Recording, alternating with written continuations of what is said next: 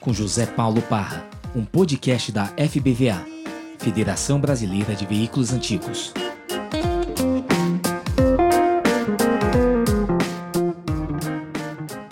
E aí, tudo bem? Como é que você tá, meu caro? Tudo em paz, dentro da, dos limites que é. a pandemia nos impõe, né? Mas estamos aqui. Uhum. dentro, dentro dessa nova realidade maluca, né? Que a gente está é, vivendo é. aí, cara. Que loucura, né? Aprender, né? Aprender a viver de uma forma diferente. Escuta, fala pra gente, você está em Brasília? Isso, eu sou de Brasília, estou em Brasília, sempre morei em Brasília. Legal. Estamos aqui. Nascido, criado e tocando a vida por aí, bacana. Exatamente. Gente, para quem, quem não conhece, Antonioni, nosso diretor técnico né, da federação, e eu costumo falar que o Antonioni trabalha onde a gente não vê, né? Ele faz ele faz muito, muito por nós, né? Muito pelo antigo mobilismo, trabalha arduamente pelos interesses da Federação Brasileira e, e pouco, pouco aparece aqui, né? Então, render aqui já todas as, as homenagens e os devidos agradecimentos para você pelo trabalho que você tem desenvolvido aí para a gente, Antônio.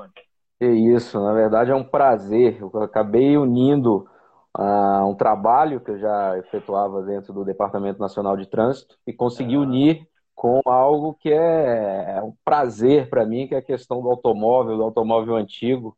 Então, conseguir unir essas duas coisas para mim foi maravilha. Então, faço esse, esse, trabalho junto à federação com muito prazer. É uma diversão Legal. muito prazerosa. Bom, então vamos dar, dar, dar ritmo aqui para os nossos, nossos protocolos. Em primeiro lugar, seja bem-vindo a mais uma live da Federação Brasileira de Veículos Antigos, aqui toda, toda quinta-feira. Hoje começou um pouquinho mais cedo. Um projeto super legal que a gente iniciou aqui nessa, nessa pandemia, mas que por fim está aproximando né, o pessoal da diretoria.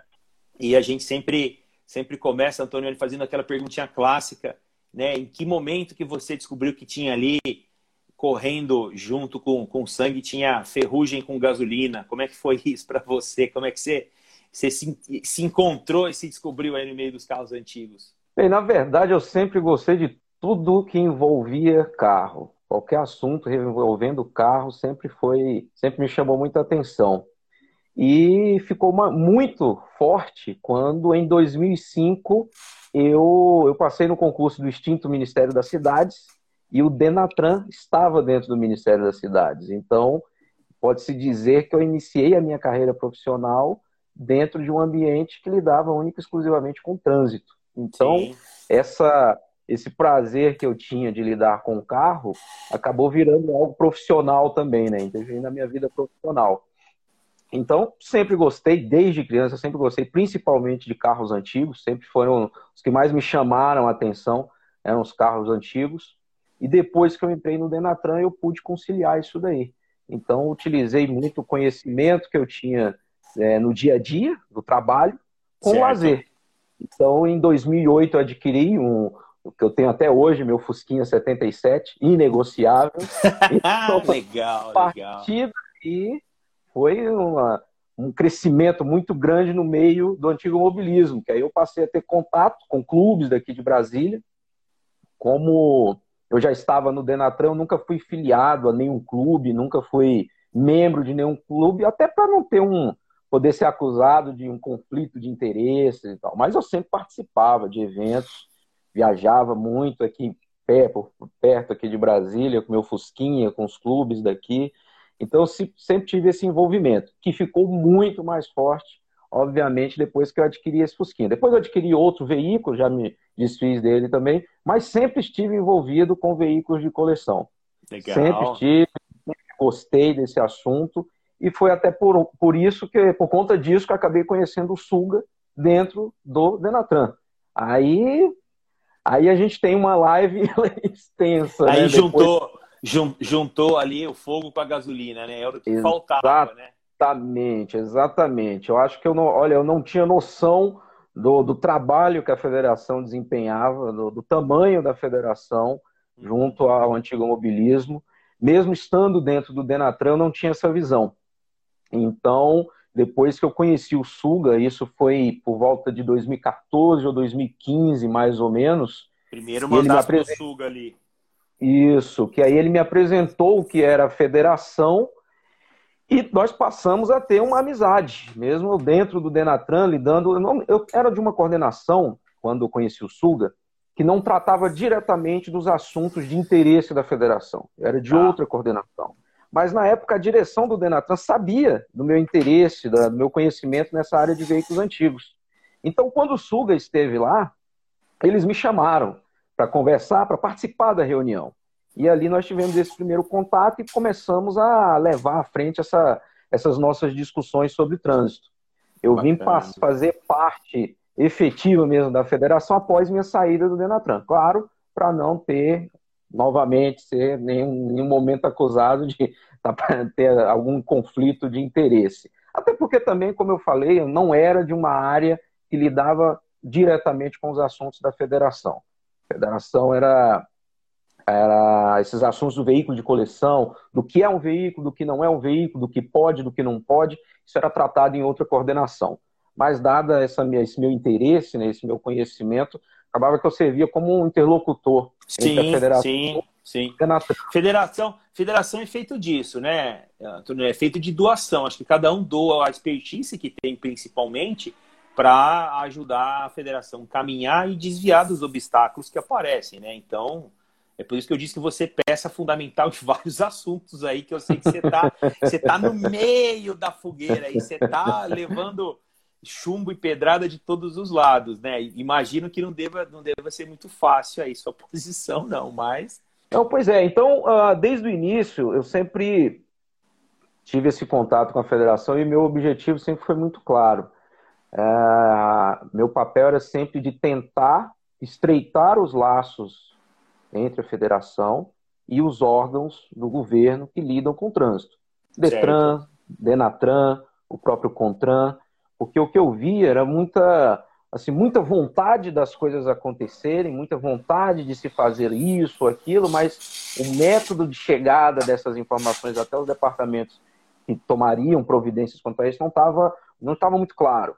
Então tá. acabava se perdendo muito tempo para se fazer né, determinadas determinados procedimentos. Né? Então, o meu papel, eu sempre vi como esse, de tentar auxiliar a federação nessa aproximação com os órgãos e a gente não perder tempo.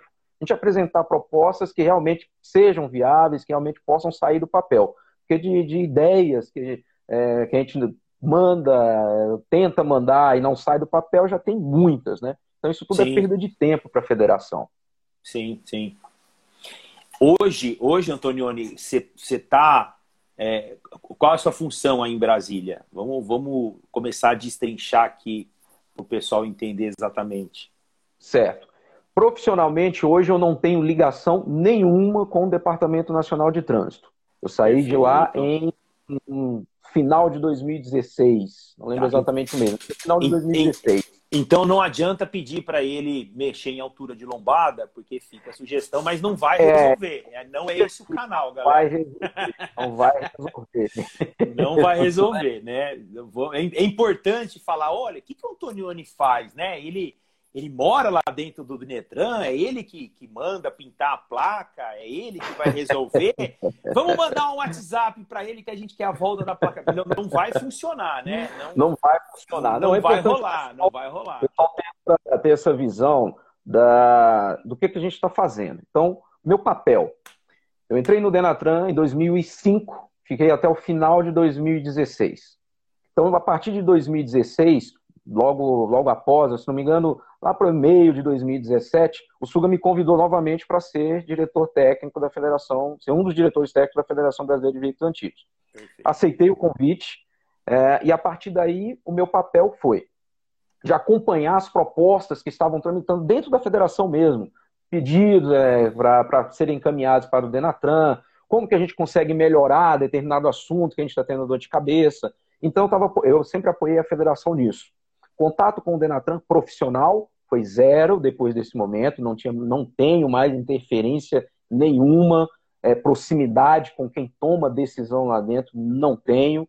Então, em nenhum momento eu pude eh, fazer qualquer tipo de intervenção direta dentro do Departamento Nacional de Trânsito. Isso aí não, não, não. Nem na minha época eu estava lá. O meu papel sempre foi de mostrar o caminho. Olha, certo. o caminho para a gente conseguir determinado item é esse. E o primeiro trabalho que a gente pegou na época que acho que é o mais importante para todo o meio antigo mobilista, é a Resolução 56, que hoje é o único normativo que trata de, de veículos de coleção. Antonioni, o que, que é a Resolução 56, Antonioni? Resolução 56. Vamos lá. Vamos lá. Existia. o que, início... que é a Resolução 56? Explica Bem lembrado. Pro, explica para o pessoal. Vamos lá. Vamos começar por isso. Vamos lá. Existia uma necessidade na época de fazer uma distinção entre os veículos, vamos dizer, veículos comuns e os veículos mais antigos. Por quê? A legislação começou a evoluir, no, no, principalmente no, no, critério de segurança. Isso, então, a gente, veículos... isso a gente, só para situar no tempo, isso a gente está ali no final dos anos 80, mais ou menos, né? Isso, exatamente. O, o CTB é de 97. Tá. É de 1997. Mas a partir de 1991, você tem uma evolução muito grande automobilística no país. O que, que é então, CTB? O CTB? Código de Trânsito Brasileiro. Brasileiro, é isso aí. Isso. Então você passa a ter uma evolução muito grande dos veículos fabricados aqui. Tá. E com isso, os órgãos do governo começaram a se movimentar para trabalhar em um aumento considerável na questão da segurança.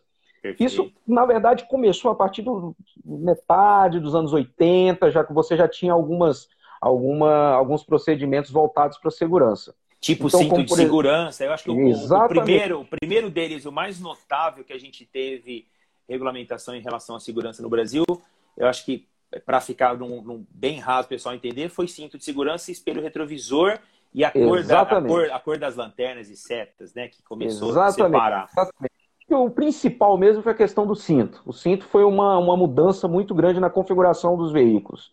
Então você teve essa questão do cinto, como você falou, teve a questão do retrovisor também, e diversas outras pequenas modificações. Em alguns textos da época, tinham o cuidado de colocar, olha, isso só, é só vai ser obrigado para os veículos fabricados a partir de determinada data. Só que em outras resoluções não tinham essa preocupação, em outros normativos não tinham. Então surgiu essa essa ideia. Obviamente, eu não participei desse trabalho na época. Por questões época, óbvias, né? Na época eu era. Eu andava no banco de trás. Do... É, carrinho de rolemã ali no máximo. É, né? então. Mas isso foi, é, foi evoluindo de tal forma que a, a, os, as pessoas envolvidas com esses veículos antigos, veículos mais antigos, e essas pessoas preocupadas com a preservação desses veículos trabalharam para que algo fosse feito, para preservar. O objetivo principal era a preservação. Tá. Então foi levada, foi levada a proposta ao Departamento Nacional de Trânsito, foi discutido muito tempo isso daí, até que saiu a Resolução 56. Foi um texto apresentado para o Denatran e o caminho qual é? O Denatran faz alguma modificação no texto, ou em algumas situações ele mesmo redige, ele faz a redação do texto e encaminha para o CONTRAN. O CONTRAN, à época, aprovou essa resolução, que recebeu o número de 56, e no Brasil passou-se a ter um, um normativo de, de, de, nível federal é, que tratava única e exclusivamente dos veículos com mais de 30 anos. Saiu como 20, mas logo em seguida a 127 alterou, colocou como 30 anos. 127 faz, faz, faz parte também, mas eu considero a mais importante, obviamente, a resolução 56. Tá. Então, a partir daí, os veículos com mais de 30 anos de fabricação puderam ser realmente preservados. Isso, assim, isso, foi isso, foi publicado, você lembra exatamente o ano? Foi 90, a resolução 56 era de 98. Tá. Se, eu, se eu tiver errado, alguém me corrige, mas eu acredito que ela seja de 98. Pelo número dela, ela saiu logo após a criação do, do, do CTB. Então, mais ou menos um ano aí, o Código de Trânsito Brasileiro já tinha já estava recebendo ou seja, resolução dá, 56. Dá para falar que a resolução na época ela estava perfeitamente alinhada, né, com o que acontecia na, na época, sim, né, no momento sim. ali, ou seja, ela não era uma coisa maio de 98, o Suga falando.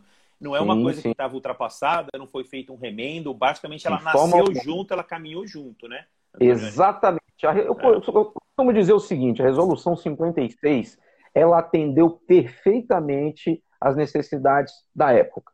E quais Como... eram essas necessidades? Pessoal, pessoal vamos, vamos voltar um pouco no tempo, uhum. porque hoje eu acho que as coisas são bem mais fáceis, né? Uhum. Tocante da raiz da resolução 56, hoje já está tudo muito esclarecido. Mas qual foi a real necessidade para o nascimento dessa resolução? O, o, o, aonde que os automóveis antigos corriam risco, por exemplo? No uhum. quê? Em que Pô, você, tinha, você corria o risco de ter que alterar a estrutura de um veículo, como, por exemplo, para colocar o cinto de três pontos. A adaptação não, ser, não, seria, não seria tão simples em alguns veículos. Não, seria retrovisor... impossível, seria Exatamente. impossível, ainda mais se tivesse... Gente, ó, deixa, deixa eu colocar em contexto para vocês entenderem. Não sei se o Antônio não sabe disso, mas 1967, quando a Ford lançou o Galaxy no Brasil, quando o carro começou a ser produzido aqui em fevereiro, montado, ele não tinha espelho retrovisor de nenhum lado. Agora, você imagina um carro com 5,47 de comprimento, com 2 de largura, sem retrovisor. Você saía de, fa, de da concessionária, o vendedor falava: o senhor quer colocar um espelhinho aqui na porta para o senhor não, não, derrubar aquele poste? O senhor quer colocar um espelho? Né? Então, assim, os carros não tinham o, o, básico do que a gente entende como segurança hoje, né? E aí aconteceu de, a segurança evoluir, surgiu essa, essa questão da necessidade de adequar esses carros. E aí a gente cai exatamente o que está falando. É, os carros, por exemplo, imagina um Fordinho ter um Fordinho lá com cinto de três pontos. É mais ou menos isso, não é? Exatamente, exatamente. Você tem, tem alguns veículos que você realmente não consegue fazer determinados, determinados tipos de, de modificações para essa acompanhar essa evolução de segurança sem você fazer uma mudança drástica na estrutura do veículo. Não, é inviável, é inviável. Exatamente. É inviável. exatamente. Outro você ainda consegue fazer com pequenas modificações, mas tem um grupo aí de veículos que você realmente não consegue fazer essas modificações. Então a preocupação inicial era essa. A gente precisa preservar esses veículos. Eles não, não podem, você não pode ter é, a obrigação de fazer determinado tipo de modificação que impacta em outras modificações. Não vai ser simples você, você colocar esse cinto de três pontos em determinados veículos. Mesmo, então, porque, mesmo porque, muito provavelmente, ia ser uma coisa basicamente para inglês ver, né? Para tirar foto sim. e falar que tem, porque é, efetivamente não ia trazer benefício prático nenhum, ou talvez sim. até colocar em risco, porque isso aí ia oferecer uma falsa segurança, né? A pessoa Exatamente. ia ver um Fordinho com três pontos assim, ah, tô seguro, né? Em caso de batida. Na verdade, a coisa talvez até piorasse, né, Antônio? Exatamente, porque hoje, se você for ver hoje, determinadas modificações que você faz no veículo, o veículo passa por um processo de inspeção.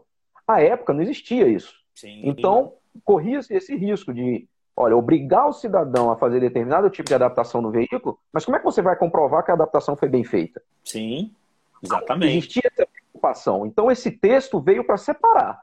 Olha, determinados veículos eles vão ficar isentos desse, dessa obrigação, de modificações, de determinadas modificações. Então, esse foi o pontapé inicial. A partir daí, ela trouxe também a figura da placa preta, que acho que é um dos itens mais importantes para o colecionador. Placa de coleção. Agora eu vou te corrigir, agora eu vou te corrigir. Eu vou te explicar porque eu falei placa preta. Placa eu vou te explicar porque eu falei placa preta, preta. Placa preta é apelido dela, entendeu? eu vou te explicar porque que eu chamo de placa preta por conta das dores de cabeça que nós tivemos com a placa branca, que é a do Mercosul. Então, imagino, tivemos, imagino, meu Eu me refiro a ela sempre como a placa preta. Mas, claro, placa para identificar o veículo de coleção. Então, depois disso daí, começaram a aparecer situações que a 56 não conseguia mais comportar. Ela já não atendia mais. Tá. Então, ela pre... não, não só a 56, toda resolução tão antiga como essa, ela precisa passar por modernizações. Sim, e, sim. Então, a 56 é uma, ela precisa ser modernizada. Então, ela, já, tempo... ela, já, ela já foi atualizada? Não, não. Nunca... A federação está trabalhando nisso. Então, desde é... 1998, quando ela foi publicada, até hoje, 98, 2018, 2018, 2020, lá se vão 32 Isso. anos, ela nunca sofreu nenhum tipo de atualização. A única modificação que ela recebeu foi através da resolução 127, que corrigia somente a questão do, de 20 para 30 anos. Tá. Foi a única modificação que ela teve. Então, o texto dela permanece vigente até hoje. Então, tá. para um veículo ser identificado como um veículo de coleção, ele tem que atender todos aqueles itens que estão lá. Tá. E qual a nossa dor de cabeça? Qual a, qual a, dor de cabeça da federação? Qual a dor de cabeça do, do antigo mobilista vamos dizer, anticomobilista sério, porque tem muitos que são sérios, mas não têm conhecimento e acabam, vamos dizer assim, sendo enrolados né, nessas situações. eu considero que quando ela colocou que um dos itens que devem ser considerados é que o veículo preserve a sua característica original, isso deixou um, meio que um vazio, porque o que, que é isso? O que, que é consider... o que, que é um veículo preservar suas características originais e ter relevância histórica? O que, que é isso? Cada um tem a sua interpretação. Então, por conta disso, começaram a aparecer as interpretações. Papel da federação. A gente precisa padronizar.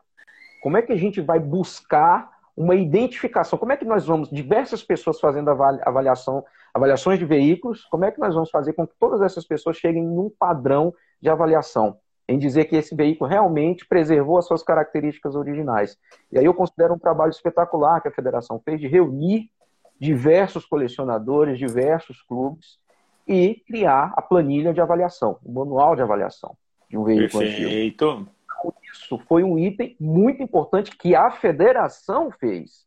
Isso nada tem a ver com a resolução 56. É importante, que... importante a gente deixar bem claro aqui é, que a resolução 56, a partir da, da federa... a, é, a Federação Brasileira de Veículos Antigos tem grande importância nessa resolução, nesse texto, né? Mas ela não é, não é da federação. A federação não é não é. exclusiva é. nisso, né? Se eu não me engano, Exatamente. tem mais de 200 clubes, entidades que são credenciados diretamente, que também estão é, credenciados a emitir placa de coleção de uma maneira oficial. A federação, Isso, a federação, sem a menor sombra de dúvida, ela é. Dá boa noite para o presidente. Presidente, boa noite, Altair, tudo bem? O Gui, mandar um abração para o Guilherme Portuga. A Federação Brasileira certamente é a mais organizada né, dessas, dessas entidades credenciadas e a mais representativa e acaba assumindo um papel aí, talvez, de liderança, né, Antonioni? De liderança para aperfeiçoar as leis e tudo mais, e a gente ter sempre isso, isso atualizado. A federação, pelo volume, pelo corpo que ela tem, ela acaba sendo mais representativa. Mas é muito sim, importante sim. deixar claro que a Federação Brasileira de Antigos não é nem pai nem mãe de placa de coleção, né? Ela ajudou, Exatamente. mas ela não é não é responsável. Então, pessoal, às vezes, estou falando isso e me alongando até um pouco, desculpa, mas o pessoal às vezes vê um carro de coleção que está todo errado, e todo errado aqui eu não estou abrindo é, margem para falar se é um carro representativo de época ou não. Eu estou falando de um carro com roda aro 20, com motor sim, super sim, moderno, sabe? Aquela coisa bem maluca, que às vezes é um carro até muito legal. Eu gosto de carro modificado curto, mas eu acho que ele não é merecedor exatamente de uma placa de coleção, né? O elefante é um animal maravilhoso, mas ele não precisa ter asas. Elefante tem tromba, não tem asa. E isso não é nenhum problema para o elefante. Né? O que fica meio estranho é você imaginar um elefante com asas. Então, eu acho que é cada um no seu quadrado, né? Não tem problema nenhum, nenhum é, relação a isso, né, Antônio? Isso. Então, uh, é até importante colocar que na, na época, ainda enquanto eu estava no Denatran, eu acompanhei diversas reuniões, não só da federação, mas como de outras entidades também. Obviamente não vou falar porque não, não, não há necessidade. Mas Sim. o que eu posso dizer é o seguinte: até essa aproximação que eu tive com a federação, essa amizade que eu criei com o Suga, foi exatamente porque o que eu estava vendo ali era uma entidade quase fazendo um pedido de socorro. É. A federação querendo trabalhar de forma correta, de forma seguindo exatamente o que a legislação dizia na época, trabalhando para que os outros seguissem ao máximo que estava escrito ali, eu via que outras entidades estavam mais interessadas em distribuir placa.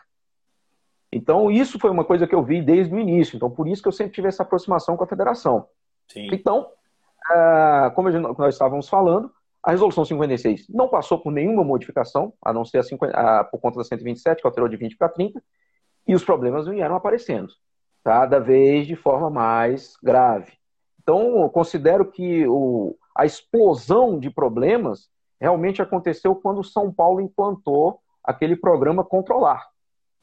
Na época, eu não estava envolvido ainda nessa questão do profundamente nessa questão do antigo mobilismo, não, não conhecia a, a federação, mas já estava no Denatran.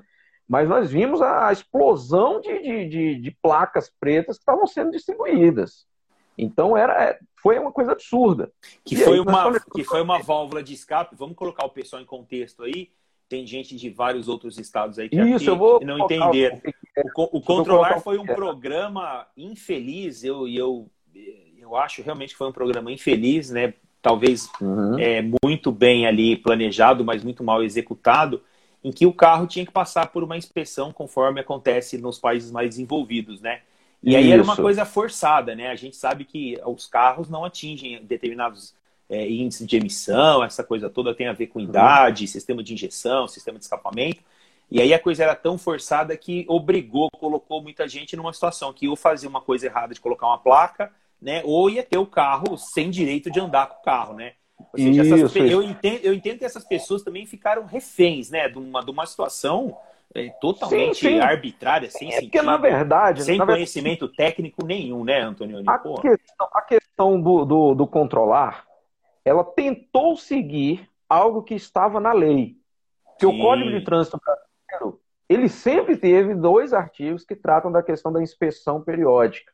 Só que nunca conseguiram implantar.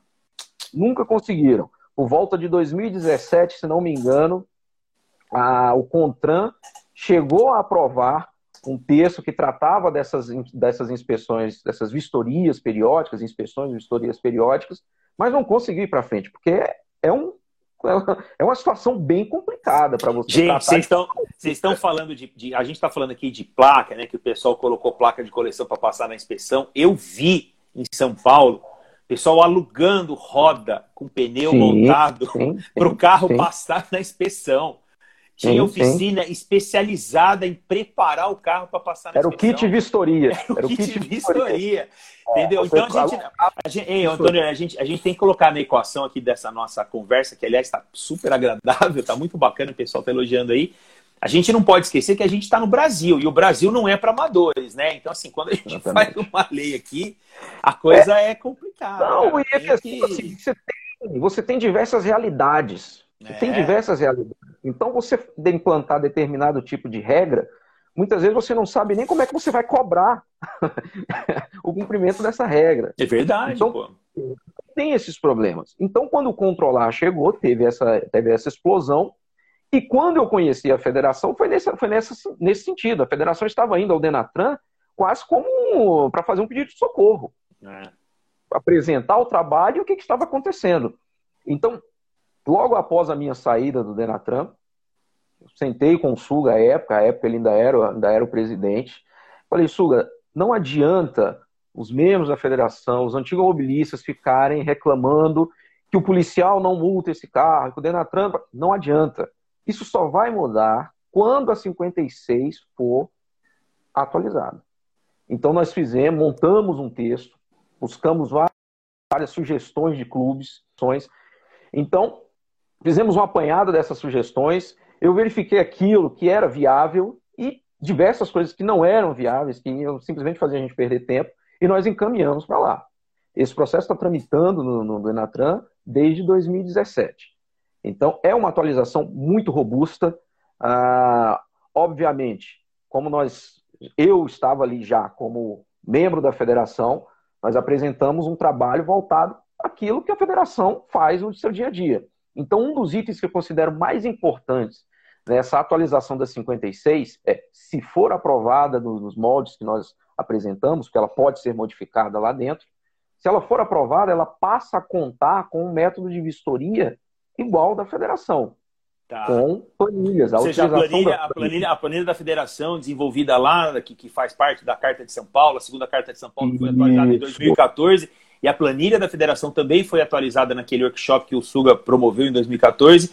A ideia é estender aquela planilha, ou seja, o norte da federação para os demais, para as demais entidades que também são exatamente, legalmente exatamente. junto aos órgãos de trânsito competente. É isso, não é? Exatamente. Nós, nós apresentamos uma planilha que possa, que o Denatran, o Contran, possa ter a, a liberdade de, de colocar em uma resolução e passar a ser algo que deve ser respeitado, deve ser empregado em qualquer vistoria de um veículo que tem, que, tem, que o proprietário tem interesse de, de tê-lo como de coleção.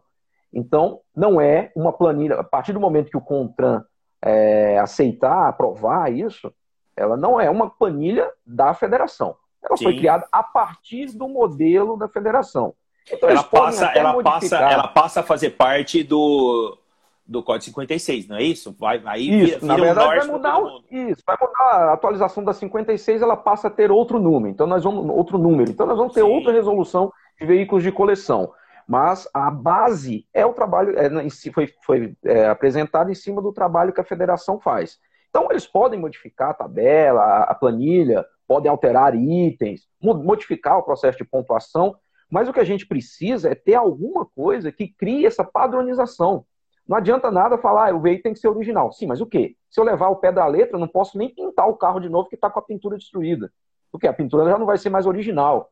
Então tem, você não pode levar o pé da letra e nem abrir demais. E olhar um carro totalmente modificado, não, mas eu estou vendo um Fusca. Ele, pre, ele preserva no documento o nome Fusca. Não, não, tem muita gente que faz isso. Sim, isso não sim. pode. Sim, sim. Não sim. pode. Então você tem que criar uma, uma forma de padronizar isso daí. A federação contribuiu apresentando uma proposta. Se ela vai ser aprovada, se vai ser rejeitada, se ela vai ser modificada, aí é um trabalho dentro do Denatran que nenhum de nós temos como interferir nisso daí. Então, o que a gente pode fazer é cobrar o Denatran. Ah, nós já tivemos reuniões com, com, com o diretor do Denatran, apresentamos nossa proposta, informamos que tinha um processo protocolado lá desde 2017. Nós temos é, alguns parlamentares que apoiam essa, essa nossa proposta, essa, esse nosso, não só a proposta, o trabalho da federação, então tentam nos apoiar nisso daí. E eu considero como a, um item, a, questão mais importante dentro do antigo mobilismo é você atualizar o normativo atual. Você tratar Sim. com detalhamento a questão do veículo importado, a questão do veículo. Hoje você tem uma distinção absurda entre o veículo importado e o veículo nacional. O veículo importado, o Denatran é obrigado a colocar ele como coleção sem ele nem estar original ainda. Sim, então cria uma situação que, poxa, o nacional que está aqui, muitas vezes merecedor, então, passa por uma, um trâmite absurdo e o, e o, e o importado não. Não porque o Denatran não queira, porque tem que ter uma interlocução entre o Denatran, entre a Receita Federal, que recebe o veículo. Então, a nossa proposta trata esse tipo de situação também. Questão Antonioni, de deixa, então deixa eu te fazer uma pergunta. Dá para a gente falar que, que as regras para importação de veículos antigos, que, para quem não sabe, só é permitida a importação de veículos ou zero quilômetro ou veículos de coleção, né, disso como de coleção. Isso. Dá para falar que ela foi baseada minimamente na Resolução 56? Olha, não é uma regra do Denatran. É uma regra do Ministério da, da, das Relações Exteriores ou do Ministério da Indústria e Comércio. Não, não, não vou te saber precisar para você, até porque nós não atuávamos muito nisso. A gente tá. nunca atuou nesse processo de importação. Nosso papel era saber, o carro importado? É. Tem mais de 30 anos? Tem. É zero? É. Ah, então pode. Se não, não, não, se não cumprir esses dois requisitos, a gente nem olha. Então era mais basicamente isso. Tá. Mas ah, para o Denatran e pra, para os órgãos que participavam desse processo de importação, criou-se esse empecilho. A Receita Federal cobra que o veículo tem que estar já no sistema Renavan antes de sair do porto. Ao mesmo tempo, o Denatran tem, tem que liberar o veículo para que aquele veículo possa ser vistoriado. Cadastrado na dito, PIN, é. Conclui. Você cria um impasse nisso daí. É. Então, a nossa, nossa proposta ela trata esse tipo de situação, onde o veículo pode ser importado, vai ter o prazo dele para ele, ele, se apresentar realmente como um veículo de coleção e aí ter a sua placa modificada, ter o seu documento modificado. Então, a gente está tratando disso. A gente está tratando todo esse processo com mais detalhamento do que é um veículo original, o que é um veículo que pode ser considerado que preservou as suas características originais. Então, a gente está tratando isso daí bem detalhado só que é um processo que está tramitando desde 2017. O que já fizeram com ele lá dentro, se já foi modificado, se não foi, a gente não sabe. A gente não sabe a atual situação. Então é isso. A gente está o nosso papel é cobrar. A gente apresenta a proposta, cobra, a gente fica no pé. O período agora não é muito não é muito propício, né? Essa pandemia acabou que esvaziou algumas repartições, então é complicado as coisas, um As coisas não estão. Eu, eu, eu, eu, tenho percebido que na, na, na esfera Brasília, né, é, algumas coisas estão andando um pouco mais rápido, porque o presidente abre a live, né? Ele abre uma live lá no Zoom, chama, põe em pauta e uhum. tem coisa que está andando mais rápido, não tem? Esse tem, assunto não tem. tem. absolutamente nada a ver com carro antigo, nem com nada. Mas você acha que a gente pode se agarrar nisso para ter uma pequena esperança de, de repente, falar, vamos falar da nós estamos, tentando, nós estamos tentando. E, e, nós porra, estamos tentando. Nós estamos tentando, no contato direto com o Denatran através de parlamentares. Nós estamos tentando tá ter uma, uma, reunião, mesmo que seja uma videoconferência. É. É, nós estamos tentando isso também. A gente não está parado, a gente está acompanhando isso daí, trabalhando para que isso siga. Se eles não quiserem seguir a proposta que está lá, que foi feita, com não, detalhamento... Pelo menos que dê, que dê andamento no assunto. Exatamente, que, vamos ó, abrir... Vamos modificar, vamos modificar, vamos debater, Isso, prazer, vamos abrir, mas vamos andar, né? O que não dá é para ficar parado, né? Isso, nós até no, na época, ah, nós tivemos um último encontro, vamos dizer assim, com a equipe que chegou a trabalhar nessa proposta, se eu não me engano, foi em 2018. O que eles passaram para a gente é que chegou a ser iniciada a análise da nossa proposta, mas eles não entenderam muito a questão das planilhas. Nós ah. nos colocamos à disposição para fazer uma vistoria presencial para eles, mostrar como que era feita uma vistoria com base na planilha. E aí nós pegaríamos um veículo com totais condições e outro sem condição nenhuma, para eles terem real noção de como funciona aquilo dali. Só que um dos problemas do Denatran é que ele muda muito de gestão. Então, cada é. gestão que entra, entra com um pensamento diferente, entra com uma prioridade diferente. Então, desde que eu saí lá em 2016, eu acredito que já deve ir para o terceiro ou quarto diretor. Então, cada diretor que entra muda as equipes. Então, a gente tem esses problemas. Às vezes a gente sente aquela, a gente tem aquela sensação, poxa, eu vou recomeçar do zero. É. Só que se você desistir e não seguir, você não vai conseguir nada.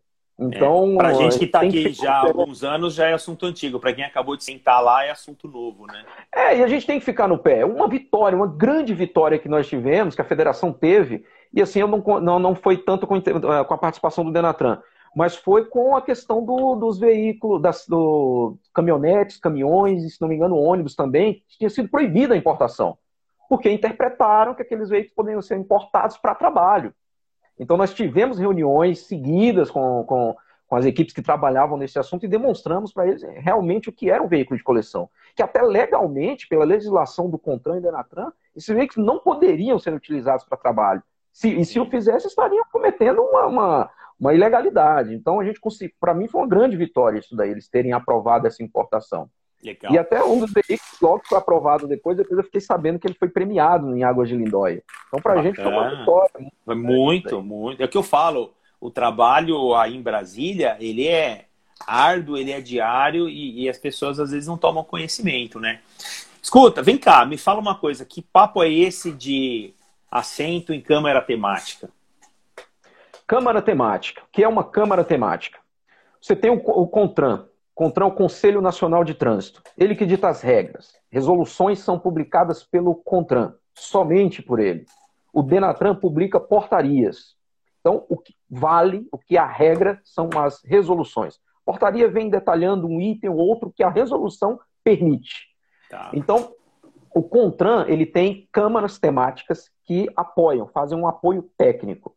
Então, um assunto, raramente ele nasce no CONTRAN normalmente é um cidadão que manda determinada, determinada proposta ou determinado pedido e é feita uma análise e esse assunto vai para onde? Primeiro ele passa por uma Câmara. Aí você tem a Câmara de Saúde, você tem a Câmara de Esforço Legal, você tem a Câmara que vai cuidar da sinalização e tem a Câmara, a CPAV, que nós chamamos, a Câmara Temática de Assuntos Veiculares.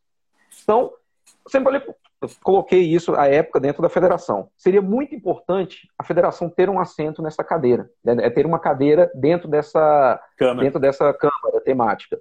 Pelo seguinte, qualquer assunto que vá para averiguação, que vá para apreciação do CONTRAN referente a tipo de veículo, modificação de veículo, característica de veículo, ele tem que passar por essa Câmara. Então, para a federação, isso era importante. Porque a federação lida com veículos que precisam constantemente ser, ter a sua identificação levantada, é, ah, determinado tipo de modificação não pode, ah, essa pode, essa não pode. Então, Sim. foi, uma, foi uma, uma, uma alerta que eu fiz, olha, a federação participando do CONTRAN, ela vai conseguir contribuir com o trânsito de maneira abrangente, porque a federação acaba que você tem uma, um banco de dados vivo né, de, de informações de diversos tipos de veículos. Sim. Então teria e uma, e uma, e uma mão de então, obra, né? Uma, uma mão de obra, por assim dizer, altamente qualificada, né? Sim. Quem tem sim. veículo antigo, quem restaura veículo antigo, colecionador, comerciante, todas as pessoas envolvidas entendem daquilo, né? Sabem Exatamente. realmente é, colocar o Exatamente. dedo no que é positivo, no que é negativo, no que precisa ser melhorado, no que pode, no que não pode.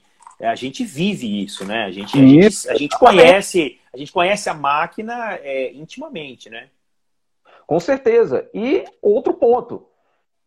Como a, a 56 é uma resolução muito antiga e que carece de atualização, ela, por consequência, vai passar pela avaliação da Câmara Temática de Assuntos Veiculares. Sim. O Suga é o, é, o, é o membro titular. O Suga vai pegar e vai falar: olha, é isso daqui e está aprovado. Não.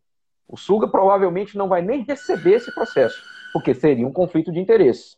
Mas o processo vai ser debatido dentro da Câmara.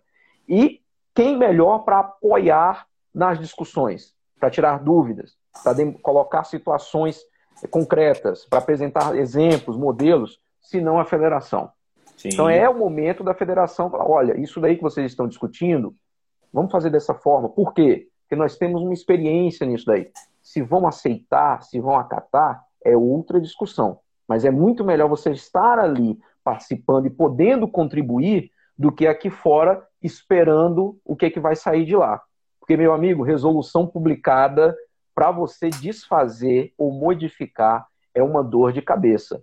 E a é gente mesmo. tem que lembrar que, do mesmo jeito que a federação está trabalhando para que algo correto, algo que realmente atenda um antigo mobilista sério, vá para frente. Tem outras pessoas que estão trabalhando para que, eu não vou dizer que estão tra trabalhando errada, são pessoas que têm uma visão diferente do que é um é, veículo. É, exatamente. Eu, eu costumo dizer muito que não tem, não tem certo e errado, porque, como a gente já disse, Isso. a federação não é soberana em absolutamente nada. Exato, né? A federação exato é, é, é, credenciada com organismos internacionais, com a questão da FIVA. Né? Então a gente tem um norte legal na questão de ser um carro de coleção, como se entende mundial, mundialmente, né?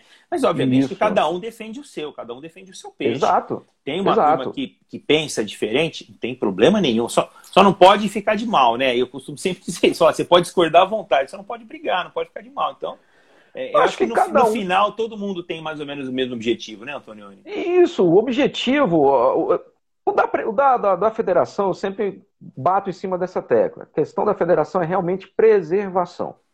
Então você tem diversos carros que são lindos, carros bonitos e tal. Mas merece receber uma placa dizendo que aquele veículo é original? Não.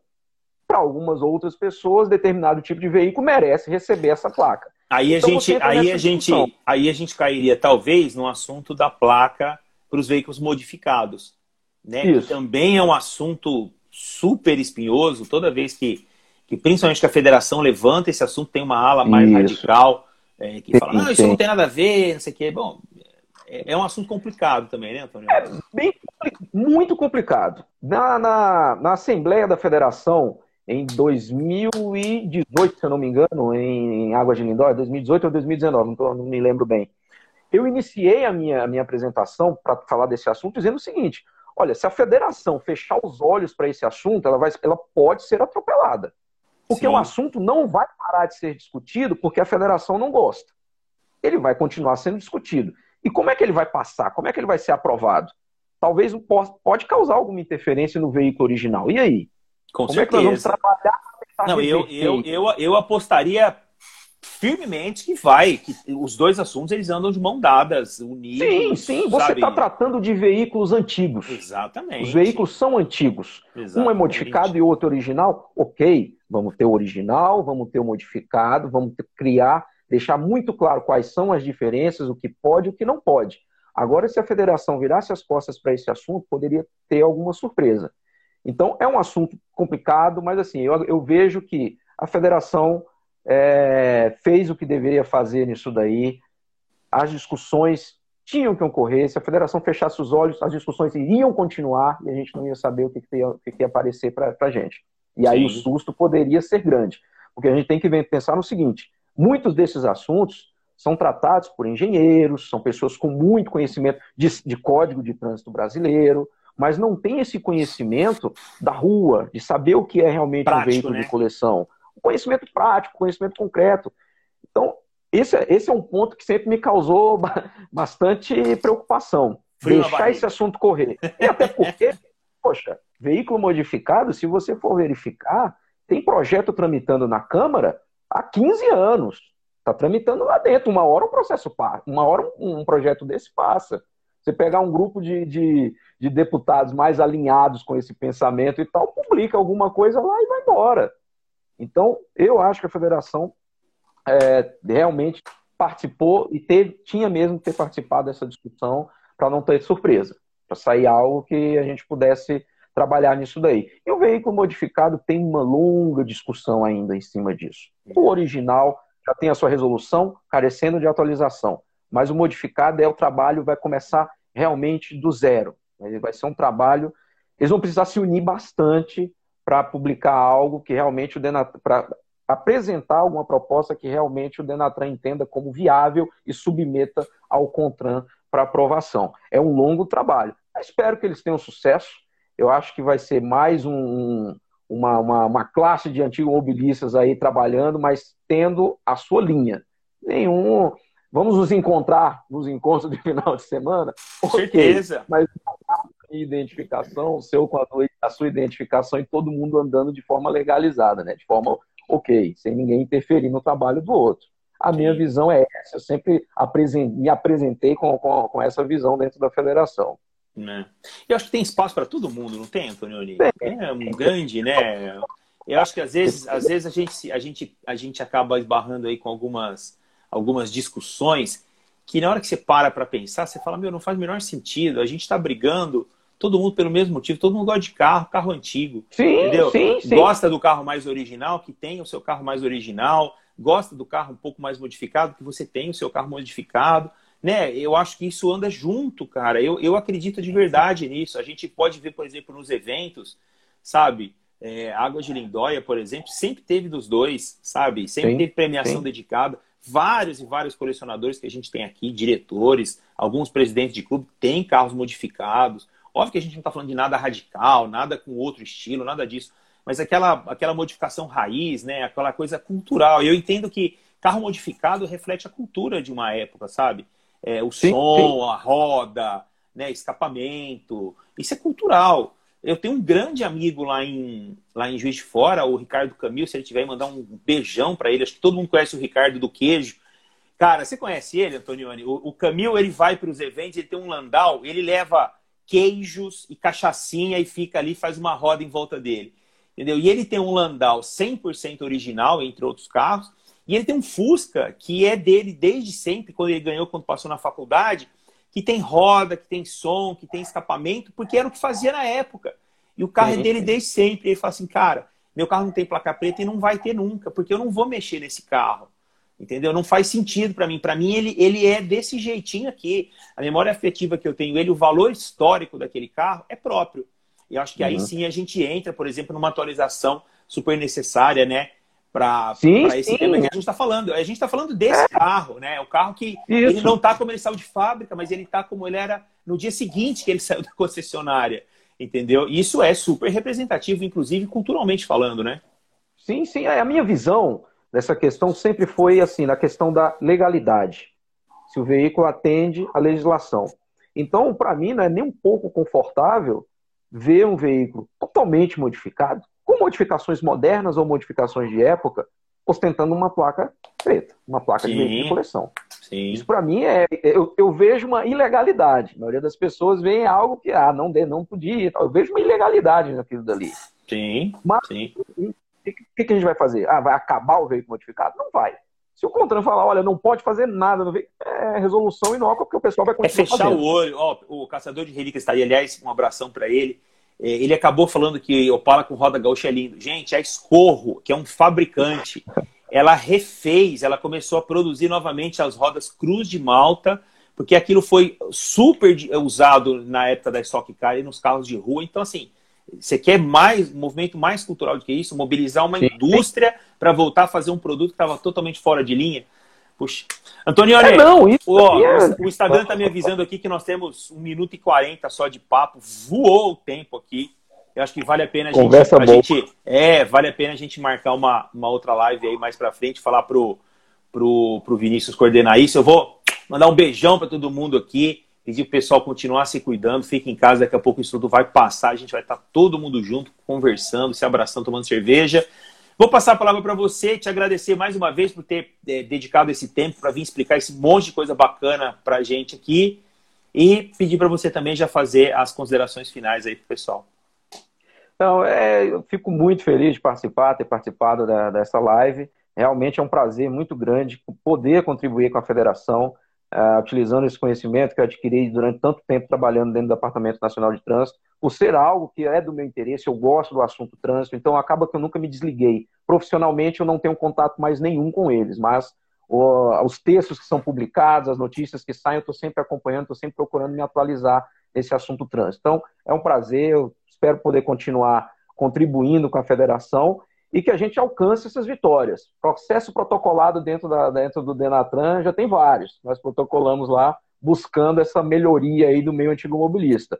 Agora é trabalhar para a gente conseguir essas vitórias aí. E é isso. Muito feliz de estar aqui com vocês. Abraço para todo mundo aí.